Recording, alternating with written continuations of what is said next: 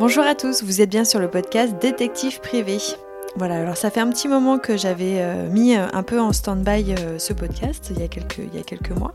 J'avais fait une première saison où en fait j'avais un peu abordé tous les thèmes qui me semblaient importants pour essayer de comprendre le métier de détective privé.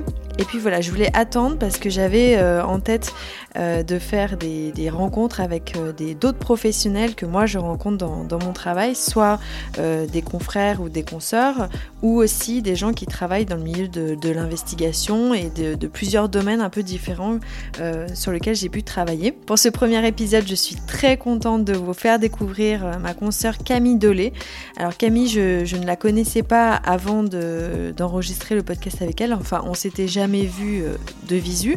Elle habite à Lyon, moi j'habite à Paris. On s'est découvert via LinkedIn. Et en fait, quand j'ai été au courant de sa spécialité, donc elle est spécialisée dans l'enquête sur le monde de l'art sur les œuvres d'art. Euh, j'ai trouvé ça absolument passionnant. J'ai pas trop euh, creusé euh, tout son profil, etc. avant l'interview parce que je savais qu'on allait se rencontrer lors d'un événement à venir. Et du coup, voilà, je voulais vraiment la découvrir en même temps que vous. Donc, on s'est rencontrés lors du Forum international de la cybersécurité qui s'est déroulé à Lille début juin. Voilà, donc le podcast s'est enregistré dans des conditions, vous le verrez pas forcément parfaites, mais moi, je trouve que la rencontre est, très chouette et surtout, je suis assez impressionnée par son parcours parce que c'est quelqu'un qui avait en tête ce qu'elle voulait faire euh, depuis presque la sortie du bac euh, et, elle a tracé sa route et elle a suivi tout ça pendant 7 ans, elle a fait tous les diplômes. Enfin voilà, elle va, elle va nous l'expliquer, ça c'est quelque chose que j'ai trouvé génial dans ce qu'elle a raconté. Euh, elle raconte aussi la difficulté bah, voilà, de percer quand on a une spécialité très très précise par rapport à des détectives privés qui font de tout en fait. Voilà, c'est sa spécialité, c'est sa passion et je trouve qu'elle nous le délivre livre avec beaucoup de bonne humeur. Je vous laisse euh, écouter cet entretien avec Camille Delay. Est-ce que tu peux te présenter? Alors donc je m'appelle Camille Dolé, je suis euh, détective privé euh, depuis un peu plus d'un an et demi. je suis spécialisée dans le, dans le marché de l'art. et j'ai fait principalement des études de droit et d'histoire de l'art pour arriver à ce domaine-là. Alors ça m'a vachement intéressé quand j'ai entendu parler de ton parcours et je me suis demandé est-ce que euh, la première, euh, comment t'en es arrivé en fait à devenir euh, détective privé spécialisé dans le marché de l'art? En fait, j'ai voulu faire exactement ça. Je crois que j'étais juste après le bac ou je sortais du bac parce que j'ai vu un reportage Arte. Donc j'étais déjà très intéressée par l'histoire de l'art de manière générale et puis même par les beaux-arts, je peins beaucoup, je fais beaucoup de, différents types d'art euh, de dessin et tout ça. Et j'ai vu un reportage Arte qui parlait du trafic d'œuvres d'art. Et à un moment, il y a un, homme interviewé, et c'était marqué en bas sur l'écran euh, détective privé euh, spécialisé dans le marché de l'art. Et donc c'était un homme, un homme qui habitait à Amsterdam. Et je me suis dit, oh, mais je veux absolument faire ça. Et du coup, je me suis renseignée pour faire ça. Pour, je me suis dit, qu'est-ce qu'il me faut comme base Quelle formation on fait pour devenir enquêteur privé, etc. Euh, et donc, du coup, voilà, euh, bah, sept ans après, euh, j'ai créé mon entreprise pour faire ça. C'est-à-dire que tu t'es dit, bon, il faut d'abord que je me forme au marché de l'art, et ensuite je me formerai, mais tout était prémédité tout, était calculé. En fait, je, je suis très euh, perfectionniste et en fait, j'ai compris que, bon, déjà, j'avais l'appétence dans le marché de l'art, donc euh, évidemment, euh, voilà, ça, c'était, c'était sûr qu'il fallait que je fasse des études là-dedans et c'est ce que je voulais. Mais j'ai aussi compris que pour être enquêteur privé, il fallait avoir un lourd bagage de droit parce que c'est ce qui nous permet de travailler. les règles de droit, faut les connaître, faut être à l'aise avec.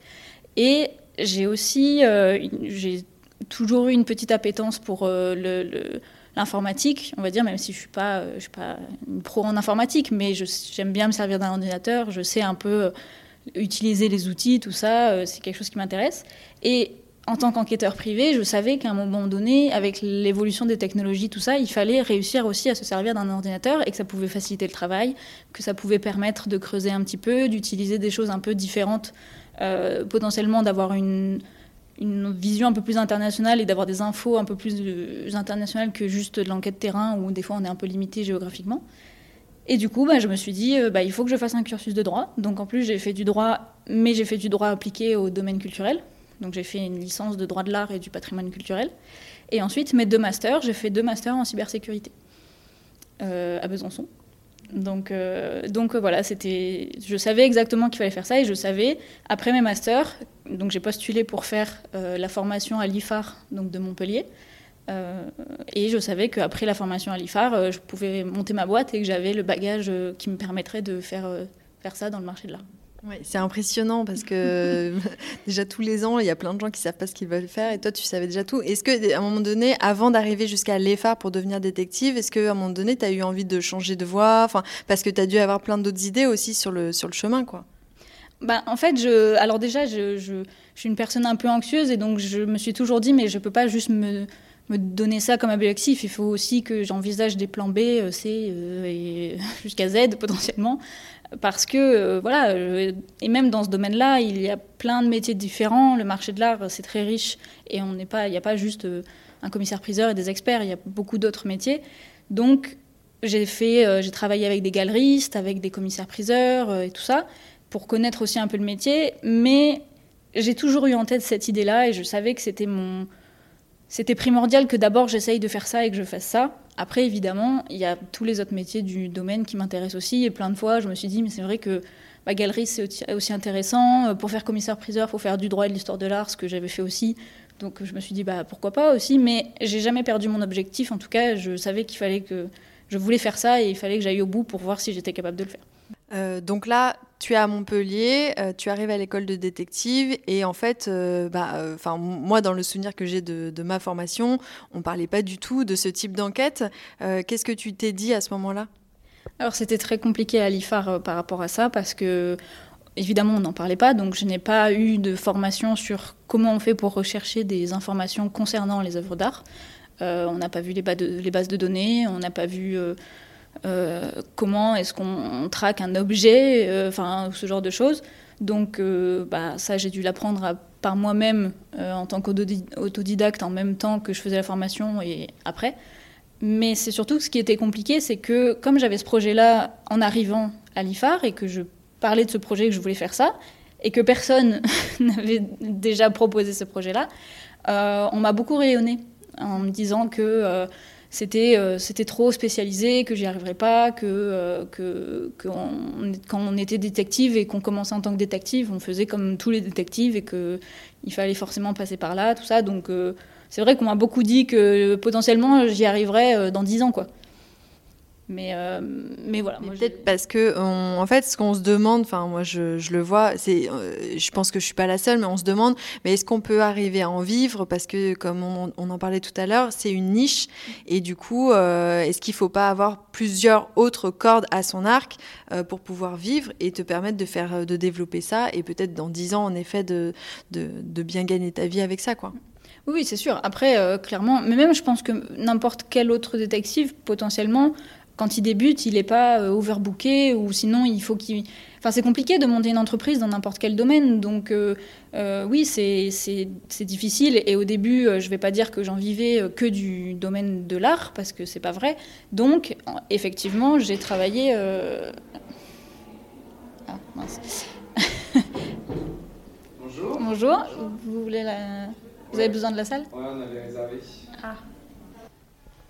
J'explique qu'on a changé d'endroit, donc le son ne doit pas du tout être le même, parce qu'on n'avait pas réservé de salle au FIC, et du coup là nous sommes dans un, dans un couloir. Je te remercie Camille, parce que les conditions ne sont pas évidentes. Comment, ça, comment s'est passé ton lancement en fait euh, justement après l'école? Euh, et eh bien du coup après l'école, donc euh, déjà j'avais, on avait dans le cadre de la formation, on avait un stage à faire, euh, et moi j'ai fait mon stage avec une agence sur Lyon et sur, et sur Marseille, ils font les, les deux côtés, où euh, c'est les deux dirigeants sont des alphas, donc des agents de lutte contre la fraude à l'assurance. Et donc j'ai fait mon stage avec eux et en fait j'ai continué après mon stage, euh, j'ai créé ma société et donc j'ai travaillé avec eux euh, en tant que sous-traitant de, leur, leur, cabinet pour faire de la fraude à l'assurance. Et donc c'est ça qui me permettait réellement, on va dire, d'en vivre parce que c'est eux, voilà, ils avaient les dossiers, on travaillait ensemble et donc voilà. Mais euh, du coup, euh, j'avais aussi mon temps à côté où je développais mon entreprise, où je prospectais au niveau du marché de l'art, euh, les différents acteurs, les professionnels du marché. euh, pour me faire connaître et euh, voilà, pour travailler dans ce milieu-là petit à petit. Donc évidemment, je ne suis pas sortie de l'IFAR euh, directement à travailler que pour des acteurs du marché de l'art. non, ça, ça, arrive dans les contes de fées, mais sinon, ça, j'ai pas commencé comme ça. Euh, moi, j'ai regardé ton site. Déjà, tu vas m'expliquer euh, le nom de ton site et puis euh, ben, son adresse pour qu'on puisse le trouver, parce que pour le coup, il est ultra spécialisé dans ton domaine. C'est-à-dire que voilà, c'est, il n'y a, pas beaucoup d'articles, mais les seuls articles qu'il y a sont très poussés et sur, enfin, c'est super intéressant pour les gens qui s'intéressent à l'art. D'ailleurs, pas que sous le, sous l'angle de l'enquête. dis-moi, c'est quoi le nom de ton agence et pourquoi tu as choisi ça, évidemment? Alors, mon agence, ça s'appelle Artena Investigation. Et en fait, c'est A-R-T, apostrophe, euh, T-H-E-N-A, parce que, évidemment, c'est la contraction de Ar et de Athéna. Et euh, donc j'ai choisi ce nom-là parce que je voulais que le mot art euh, ressorte, donc c'est pour ça que je l'ai écrit comme ça. Et ensuite Athéna parce que bah, c'est une déesse, une déesse, de la guerre, mais aussi déesse des artistes en général, on le dit un peu moins. et bah, ça me parlait, c'est un peu une figure qui, me parle. Et ensuite, j'avais une autre figure aussi que, que moi j'aime beaucoup dans l'art euh, et que j'ai voulu, euh, on va dire, montrer, mais que au niveau de mon logo parce que je ne l'ai pas mis dans le nom. Mon logo, c'est le buste d'Athéna et elle tient un serpent. Et du coup, c'est par rapport, euh, c'est une allégorie à, Médusa. Et après, à tout, plein de choses, radeau de la Méduse, enfin voilà, il y a plein de, plein de références à l'histoire de l'art. Mais donc voilà, je voulais que le mot art quand même ressorte, c'est pour ça que j'ai choisi Artena. Euh, tu as choisi de traiter quelques thématiques euh, sur ton site internet, mais euh, est-ce que c'est quand tu as écrit ça, enfin déjà est-ce que tu peux me dire quelles sont un peu les thématiques et est-ce que c'était parce que tu voulais travailler sur ces domaines en particulier ou c'était pour toi une manière de commencer à parler de ce sujet? Alors du coup, aussi mon site c'est www.artena donc sans apostrophe investigation.com. Euh, et en fait, c'est vrai que j'ai des articles qui ne parlent pas forcément du côté investigation ou enquête, mais j'ai voulu le faire. Alors, euh, ben, étant donné que mon site est jeune, c'est vrai qu'il n'y a, pas encore beaucoup d'articles, mais j'essaye de le faire assez progressivement. Parce que tout simplement, je me rends compte que les gens, ne se on, ne se doute pas de tout ce qui est derrière le marché de l'art. Euh, le trafic de l'art, tout ça, c'est un marché qui est énorme, qui est colossal, qui fait des ravages. Et je voulais montrer un petit peu donc le, côté enquête et investigation, j'en parlerai dans des articles, mais un peu plus tard, je voulais planter les bases en fait. D'abord sur qu'est-ce que c'est que le trafic de l'art, qu'est-ce que c'est tout simplement le marché de l'art, qu'est-ce qui gravite autour de ça, pourquoi est-ce que le, le marché de l'art c'est quelque chose qu'on n'arrive pas à endiguer, etc. Et voilà, je voulais donner des informations là-dessus. Ce que, tu racontes dans un article, c'est super intéressant, c'est que quand euh, on parle de trafic illicite, en général, par exemple, le trafic d'armes ou le trafic de drogue, bon, bah voilà, on sait qu'il y a un marché noir, etc. Alors que là, la frontière entre marché noir et marché blanc est complètement trouble. Bah, elle n'existe pas en fait. Et d'ailleurs, c'est pour ça, on dit souvent que le marché de l'art est le troisième, troisième plus gros trafic euh, du monde. Euh, même si c'est compliqué au final d'être sûr de ça parce que tout simplement on ne peut pas avoir des chiffres concrets. Parce que contrairement au trafic de drogue ou d'armes qui sont les qui font partie des plus gros trafics euh, euh, au monde, là c'est des trafics noirs réellement illicites donc on peut les quantifier sauf que le trafic d'art bah, il est mélangé au trafic légal au marché de l'art tout court. Et c'est compliqué de savoir où est la limite entre qu'est-ce qui fait que c'est un marché noir ou est-ce qu'on est dans du trafic licite Et c'est pour ça que c'est hyper intéressant et c'est pour ça qu'il faut pousser au niveau des recherches à chaque fois sur quelle œuvre arrive sur le marché, pourquoi, comment, par qui. Parce que euh, ben, un acheteur ou un vendeur, il peut très bien un jour euh, faire une vente qui est totalement licite avec un acte d'authenticité qui est, qui est authentique, qui est vrai, etc. et vendre avec un, un acheteur aussi qui lui est de bonne foi, etc. Et du jour au lendemain, bah, finalement, vendre un bien tout en étant de bonne foi, alors que c'est un bien qui a été pillé au Moyen-Orient, et du coup, il fait partie du trafic illicite. Mais il ne le sait pas. Et c'est pour ça que faire de la recherche sur les œuvres, donc les objets, est hyper importante, parce que des gens peuvent très bien être de bonne foi tout en participant à un marché noir.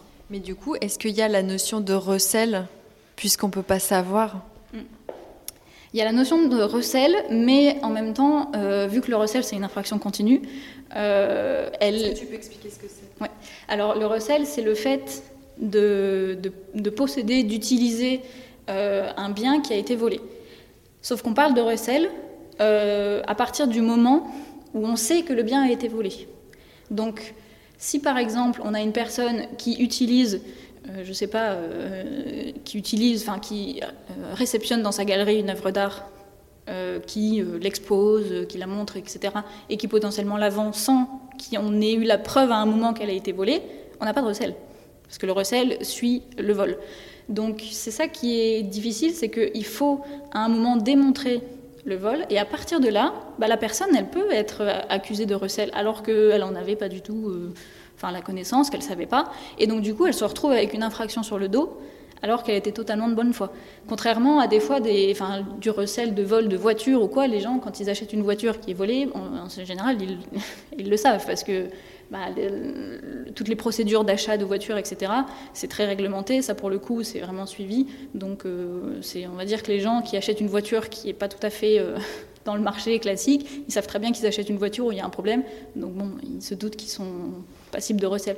Le marché de l'art, pas du tout. Tout le monde peut être passible de recel parce qu'en fait, on, on ne sait pas si à un bout d'un moment ça va sortir, comme quoi l'œuvre, en fait, elle a été pillée ou volée. Et euh, je sais pas si tu as entendu, enfin, il y a un podcast qui s'appelle Faussaire, oui. où justement, d'ailleurs, on parle d'un détective privé qui est aux Pays-Bas. Est-ce que c'est le fameux. Lui. Ah oui, c'est Arthur Brandt. Ouais. D'ailleurs, qui a écrit un bouquin qui est incroyable.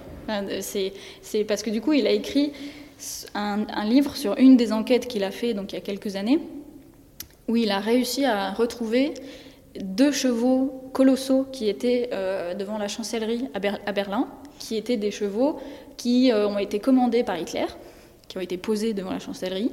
Et d'ailleurs, Hitler, de son bureau à la chancellerie, les voyait. C'était ses chevaux favoris, qui étaient faits par un artiste, qui d'ailleurs était euh, dans les petits papiers d'Hitler et qui travaillait beaucoup pour les, pour les nazis. Et du coup, quand euh, Berlin, euh, quand il y a eu la libération, etc., ces chevaux, en fait, on a cru qu'ils avaient été détruits. Sauf qu'en en fait, on s'est rendu compte qu'ils n'avaient pas du tout été détruits, qu'avant que la ville subisse le bombardement, etc., ont été récupérés. Donc, c'est des chevaux, je ne sais plus, mais je crois qu'ils font genre 6 mètres de long sur 4 mètres de. Enfin, c'est un truc, ils sont énormes, hein, c'est des trucs euh, monumentaux. Et en fait, ils ont été déboulonnés, ils ont été récupérés, et pendant toutes ces années, jusqu'à ce que Arthur Brandt fasse une enquête, en fait, ils passaient dans des, réseaux de néo-nazis parce que bah, c'était les chevaux d'Hitler et que voilà. Donc en fait, ils valaient des millions, mais littéralement, et ils étaient euh, potentiellement vendus dans un marché noir de néo-nazis. Euh, et donc en fait, Arthur Brandt a réussi à retrouver les traces de ces personnes. Il a fait, euh, alors qu'il n'est pas du tout détective. Hein, à la base, il est, expert en art aux Pays-Bas. Et, du coup, en fait, il s'est pris d'amour un peu pour cette histoire et il a réussi, il a, allié, il a fait des enquêtes sous prétexte où il est allé rencontrer des, des trafiquants, entre guillemets, euh, enfin, on va dire des, galeristes et des revendeurs d'art un peu, euh, un peu dans le côté sombre pour essayer d'avoir des informations, tout ça. Il a suivi des gens, il a travaillé avec la police, il a travaillé avec l'OCBC, donc l'Office central de lutte contre le trafic de biens culturels en France. Et, euh, ils ont réussi à perquisitionner et à récupérer ces deux chevaux qui, du coup, en fait, appartiennent à l'État allemand. Pour parler concrètement, euh, est-ce que tu as déjà fait du coup des enquêtes dans le marché de l'art? Et si oui, est-ce que tu peux en parler et nous décrire un peu quel type d'enquête on peut faire? Alors euh, du coup, moi j'en ai fait euh, surtout par rapport à ce qu'on appelle la provenance ou de la traçabilité des œuvres. concrètement, on va avoir une maison de vente aux enchères qui va avoir une vente qui va se passer dans quelques temps. Elle a un objet qui sort un peu du lot, qui est vraiment important, qui vaut plus cher que les autres, ou ce genre de choses elle a une provenance, un historique de cette œuvre qui est sommaire, mais elle aimerait bien avoir plus, tout simplement, bah, pour euh, gagner en crédibilité et en confiance auprès des acheteurs, parce que voilà, cette œuvre, elle a quand même une, certaine valeur.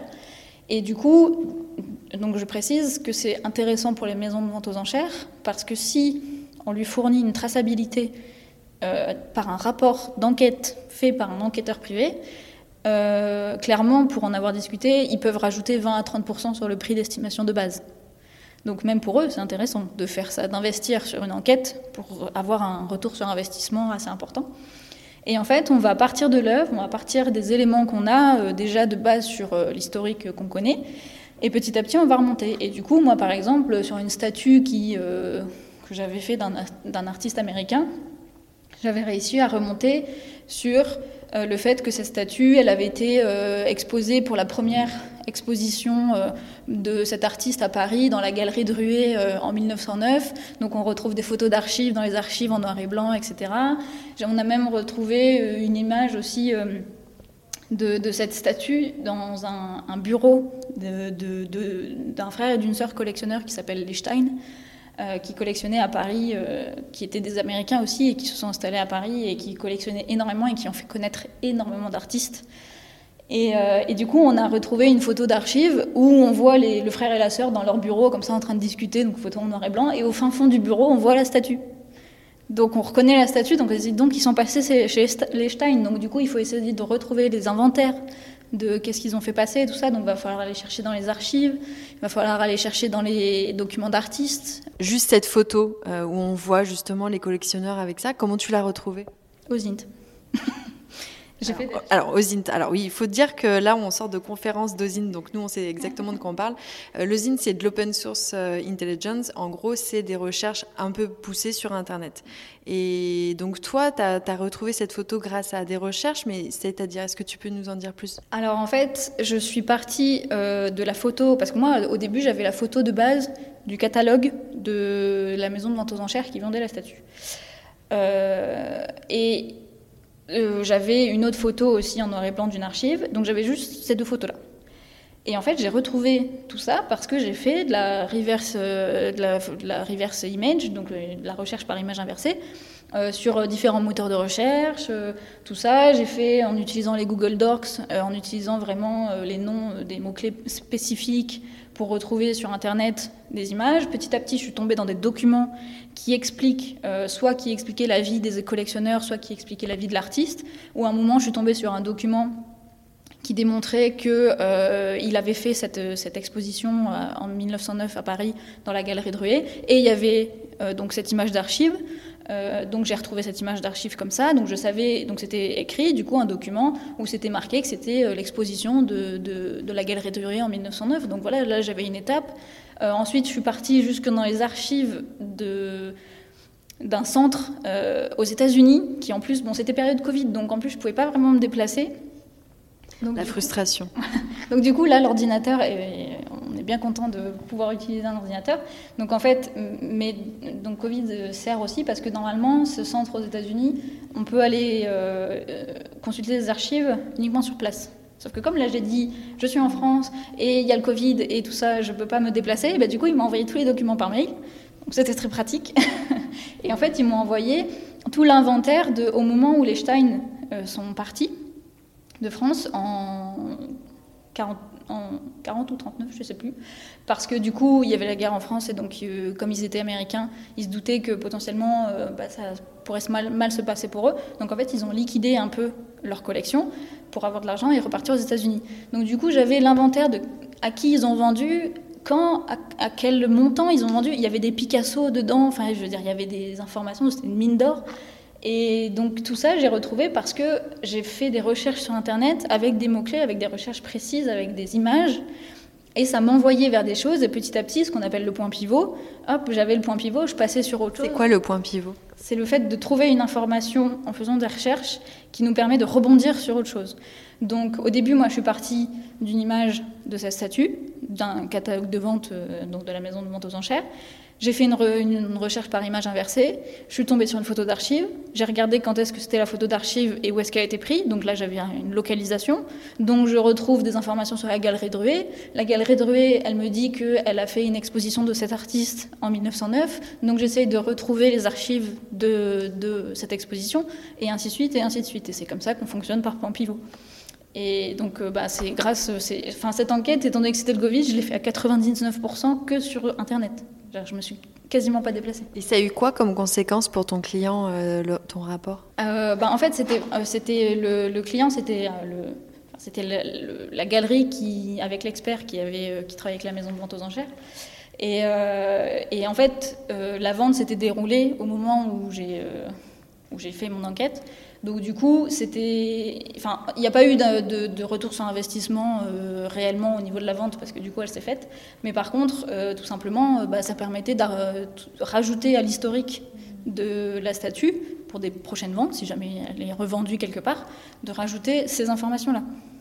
Donc ça, c'est intéressant parce qu'on part d'un petit historique avec une seule photo, une photo d'archives qu'on ne sait pas trop ce que c'est, à quelque chose d'un peu plus concret. On sait à quelle date c'était, etc., où c'était, etc., etc. C'est de l'investigation historique, quoi. Ouais, c'est ça. Mais en fait, les, les historiens d'art, ils font aussi la, ils font la même chose. Enfin, je veux dire, c'est quand ils font des recherches, ils font aussi ça.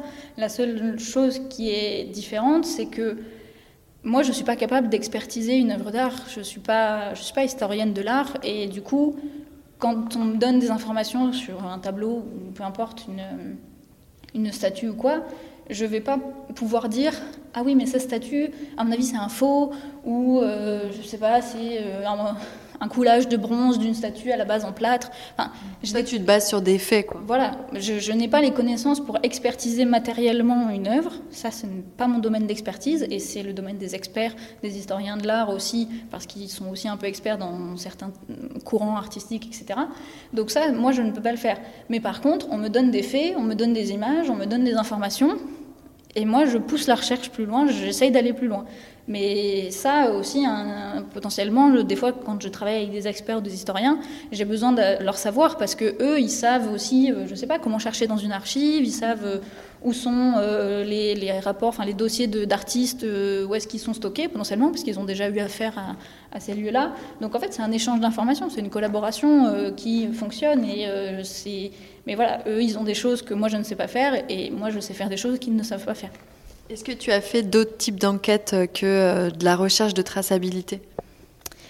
Euh, Alors, donc j'ai, j'ai fait de la fraude à l'assurance, mais par contre, concernant le marché de l'art, j'ai pas fait d'autres enquêtes à proprement dit. Par contre, je fais constamment de la veille, en fait parce que je trouve que ça c'est pareil, c'est vraiment important, et d'ailleurs dans les conférences ils en parlaient, de pouvoir anticiper des événements ou des problématiques, le marché de l'art en est couvert en fait. Donc euh, ce qui est vraiment important, c'est de pouvoir faire une recherche et à un moment se dire, tiens c'est étonnant, j'ai vu dans un catalogue de vente qui va se passer, je sais pas, dans un mois, qu'il y a tel bien euh, archéologique qui va être vendu. Euh, sauf qu'en fait, il, apparemment, il provient du Moyen-Orient, c'est étonnant, donc je vais essayer de remonter pour savoir où est-ce qu'il est passé Parce que le Moyen-Orient, on sait que c'est un endroit qui est régulièrement pillé. Parce qu'il y a eu pas mal d'histoires, notamment en Syrie et tout ça, où en fait on a retrouvé des œuvres qui avaient été pillées sur place, qui ont été revendues dans le système. Euh, et même, je crois qu'il y a le directeur d'un Louvre. Bah, il y a le directeur du Louvre euh, qui a été euh, là, qui est mis en examen pour blanchiment et trafic d'œuvres d'art, parce que il a permis euh, à ce que le Louvre, et notamment euh, le Louvre à Abu Dhabi, euh, obtiennent des œuvres qui, en fait, où potentiellement il y a une suspicion de pillage derrière. Et, ou de blanchiment d'argent, enfin bon, après, ça va un peu plus loin. Mais, mais voilà, et je. Enfin, on ne sait pas encore, mais je, on ne va pas forcément dire qu'il a fait exprès, j'en sais rien. Enfin, potentiellement que lui, on lui a donné des informations qui semblaient tout à fait valables. C'est juste que bah, peut-être ils n'ont pas fait les vérifications qu'il fallait ou quoi. Mais c'est comme, je ne sais pas si euh, tu as entendu l'histoire qu'il y a eu avec le Met à New York et le sarcophage doré. Tu as entendu ça? C'est en fait euh, en 2017, je crois, le Met euh, achète un sarcophage égyptien doré, recouvert d'or, magnifique, pour 4 millions de dollars.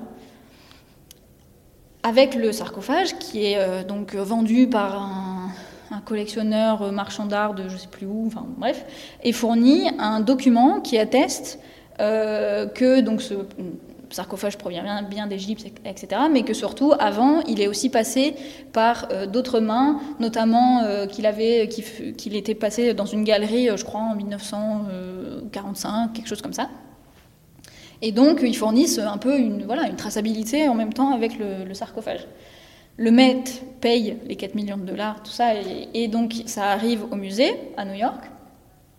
Et en fait, cette histoire est incroyable il est exposé et pour montrer un petit peu ça, à un moment, il y a Kim Kardashian qui vient et qui est un peu égérie euh, de cet événement, comme quoi voilà, le maître a acheté un sarcophage bien doré, magnifique, tout ça. Et donc elle fait une photo à côté du sarcophage, on peut la retrouver sur Internet, hein, mm. où elle est à côté du sarcophage et euh, elle pose en photo et donc c'est publié euh, dans, des articles. Et en fait, il y a une enquête qui a été lancée parce qu'il y a un, on va dire quelqu'un, un lanceur d'alerte entre guillemets, qui a contacté les forces de, police américaines en disant mais ce sarcophage en fait il est, il est pillé c'est-à-dire que cette personne a dit moi je suis la personne qui a pillé ce sarcophage parce qu'en fait il a été pillé en Égypte pendant le printemps arabe donc en 2011 et cette personne avait été euh, contactée par euh, des trafiquants pour aller le piller et devait recevoir une somme d'argent. C'est bien le problème en général avec le Moyen-Orient ou les pays africains, c'est qu'on paye des personnes qui ont peu de moyens en leur disant va me chercher des, objets archéologiques et tout ça et je te paye ensuite et après eux ils s'occupent de le faire euh, passer les frontières et tout ça. Et cette personne en fait, ce monsieur n'a pas été payé. Et donc il s'est dit, eh ben, comme j'ai pas été payé, ben, moi je vais révéler le truc au monde entier. Et donc il a expliqué tout le trafic et tout ça qu'il y avait derrière. Et en fait, le l'acte qui disait qu'il avait euh, que le sarcophage était passé dans une galerie de 1945, c'était totalement faux. C'était un, faux acte. ce sarcophage avait tout simplement en 2011 été pillé dans un tombeau en Égypte. Donc euh, et le Met, le, Met de New York quand même, n'avait pas fait les recherches assez loin pour se rendre compte de ça. Et euh, en plus, il y a un principe qui, qui, est, qui ressort, c'est une, principe légal euh, de l'UNESCO, c'est que quand un musée ou peu importe une institution euh, fait en sorte d'acquérir une œuvre, euh, elle doit faire les recherches nécessaires. En anglais, c'est ce qu'on appelle les due diligence. Mm. Elle doit faire les recherches nécessaires pour démontrer que ben elle, elle va acquérir cette œuvre de, de bonne foi. Ça, c'est une obligation. C'est une obligation, de manière légale, etc. Et du coup, si elle le fait et qu'en fait on se rend compte qu'elle ben, a raté une information et que ben, fondamentalement c'est pillé ou ça a été volé ou quoi, on va euh, juger si elle, a assez, si elle a fait assez de recherches ou pas.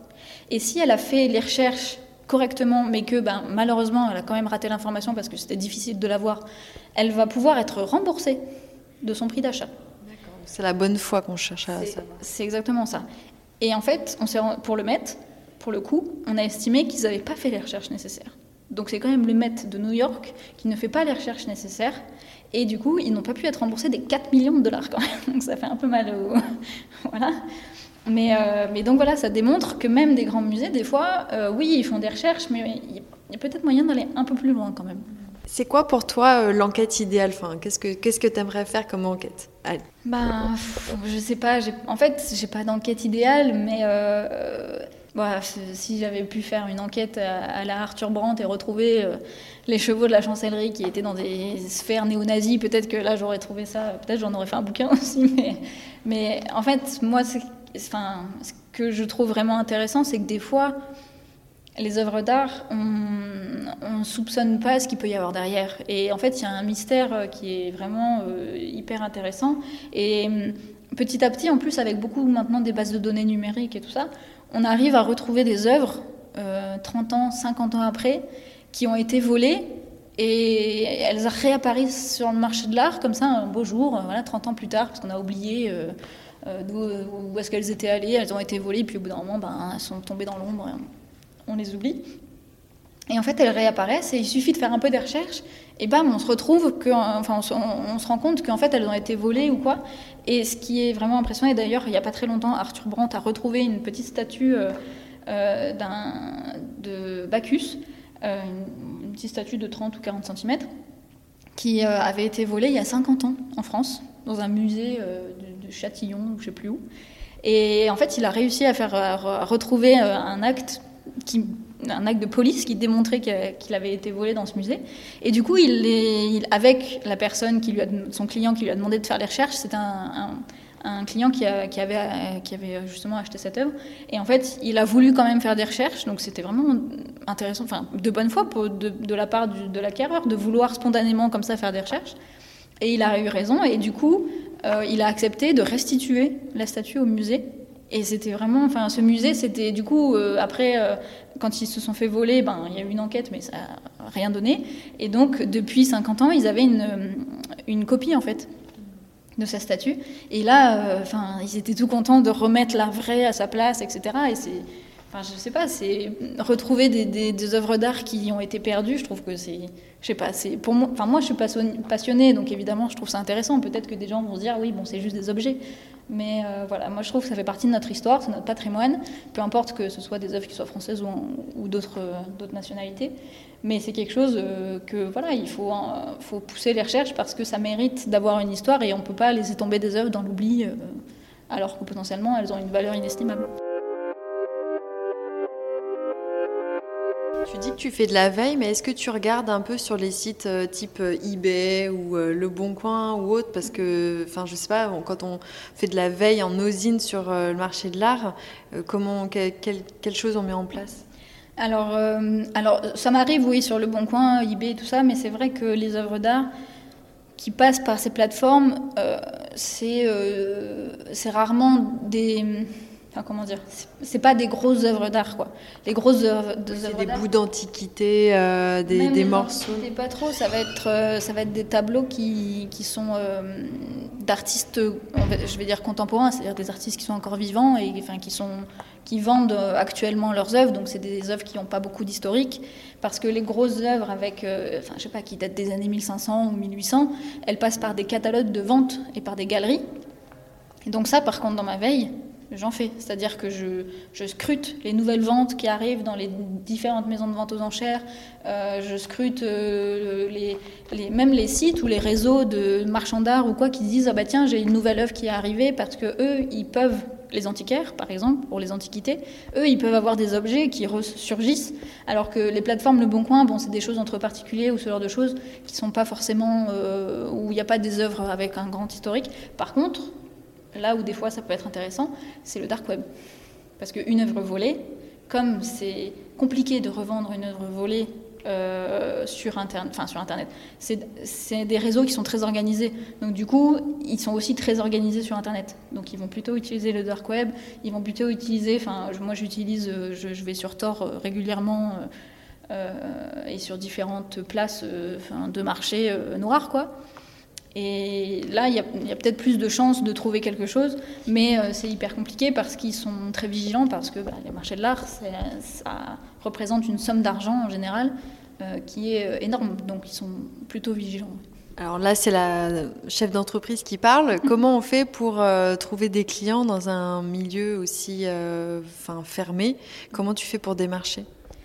C'est compliqué. C'est ben, J'ai fait énormément de salons, de conférences, euh, de tout ça. Euh, je, j'essaye d'utiliser un maximum les réseaux euh, donc, professionnels ou quoi, parce que ben, ça marche aussi, on est dans l'ère du temps numérique. Donc, D'ailleurs, on s'est connus grâce à LinkedIn. Merci LinkedIn. Exactement, donc ça marche, donc il faut aussi les utiliser.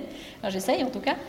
Et, mais c'est vrai que c'est compliqué parce que parce que c'est un réseau, voilà, c'est une sphère assez privée et, et très où chacun fait appel à des gens qui, qui connaissent déjà, donc c'est. Et puis en plus, qu'est-ce qu'ils pensent des détectives privés, euh, les gens du monde de l'art? Enfin, ils, te prennent pas un peu de haut?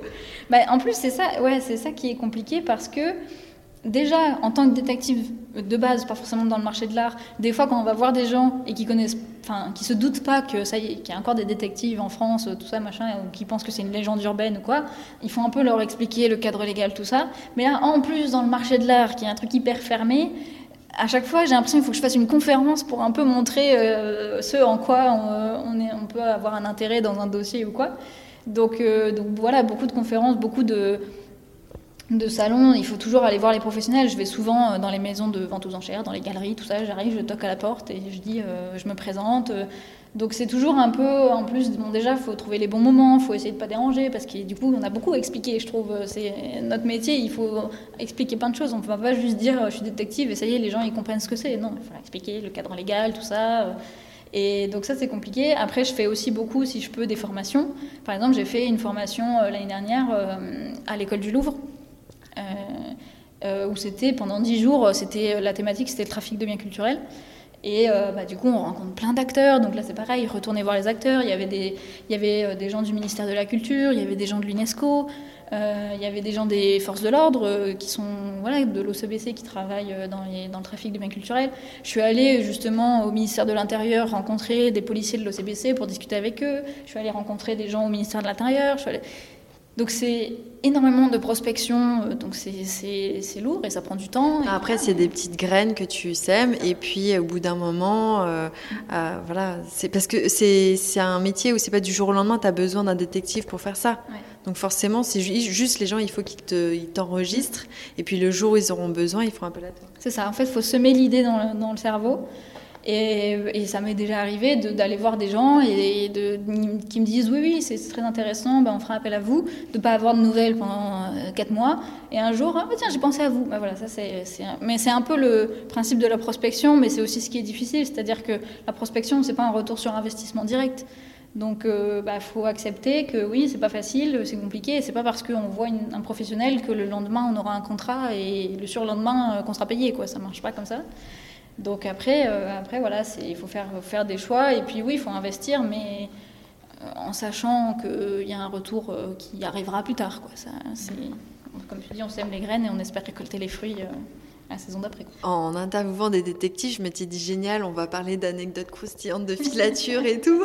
Et du coup, la première que j'interviewe, elle fait pas du tout de filature. Est-ce que tu fais des filatures un peu quand même ou pas? Bah, J'en fais, mais dans le domaine de la fraude à l'assurance. Alors oui, j'ai plein d'anecdotes euh, de mes planques pendant 10 heures dans une bagnole, euh, tout ça comme euh, n'importe quel détective que tu as sûrement dû connaître aussi. Est-ce que tu as des scénarios qui sont liés au monde de l'art? Genre euh, des scénarios, et si on te demande ce que tu fais dans ta voiture pendant 10 heures, est-ce que tu as un truc. Et c'est quoi ton scénario?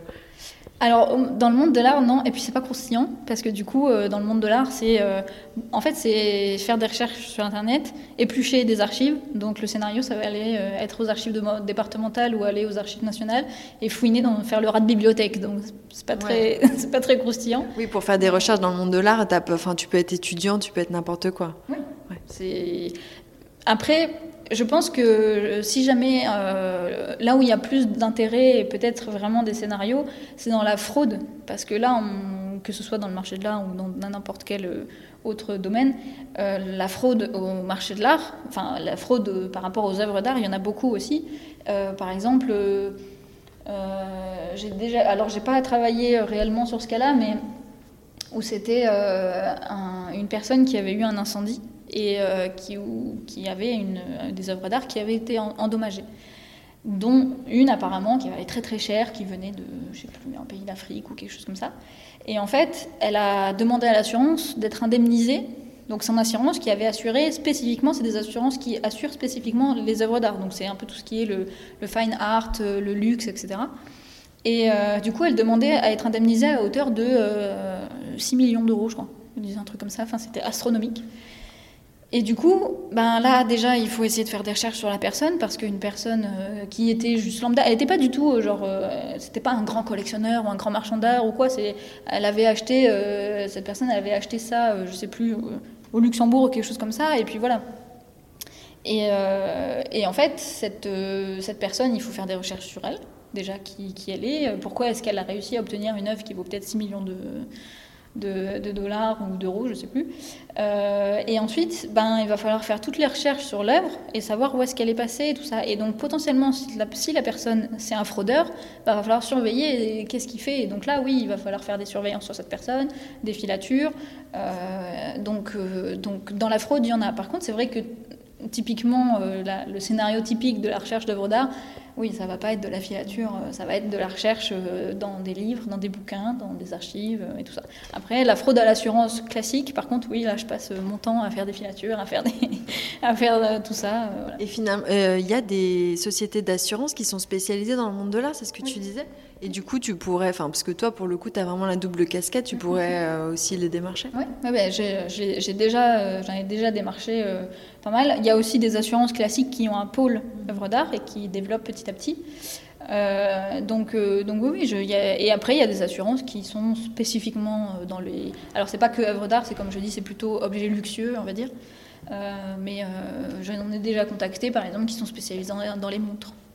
C'est des choses aussi parce qu'il y a des montres qui valent très très cher, donc donc euh, oui, oui, il y a des assurances. Euh, et là, c'est exactement le même fonctionnement. C'est-à-dire qu'elles ont des dossiers où elles vont indemniser une œuvre, et puis potentiellement, il va y avoir un sinistre, et en fait, elles vont avoir un doute soit sur la personne, soit sur l'objet du sinistre, enfin sur les conditions du sinistre, tout simplement. Est-ce que, euh, si c'est un incendie, est-ce qu'il a été déclaré volontairement, exprès pour être indemnisé Donc, euh, donc il va falloir voilà, expertiser tout simplement les conditions du sinistre, tout ça, comme de la fraude à l'assurance classique. Bah, je te remercie beaucoup. Et on ne l'a pas dit, mais tu es basée à Lyon Oui.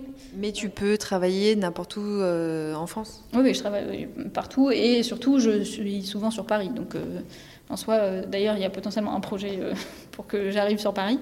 Mais, euh, mais sinon, oui, je suis basée à Lyon et après, je travaille. de toute façon, le, même le marché de l'art, il est international aussi. J'ai déjà contacté des gens en Belgique aussi, tout ça. Donc, donc c'est un peu. Voilà. Je suis basée là, mais après, je travaille partout. Et eh ben, je te souhaite bon courage et une, bah, une super bonne route parce que ça a l'air passionnant. Ben, merci beaucoup et merci pour cette interview. C'était très enrichissant.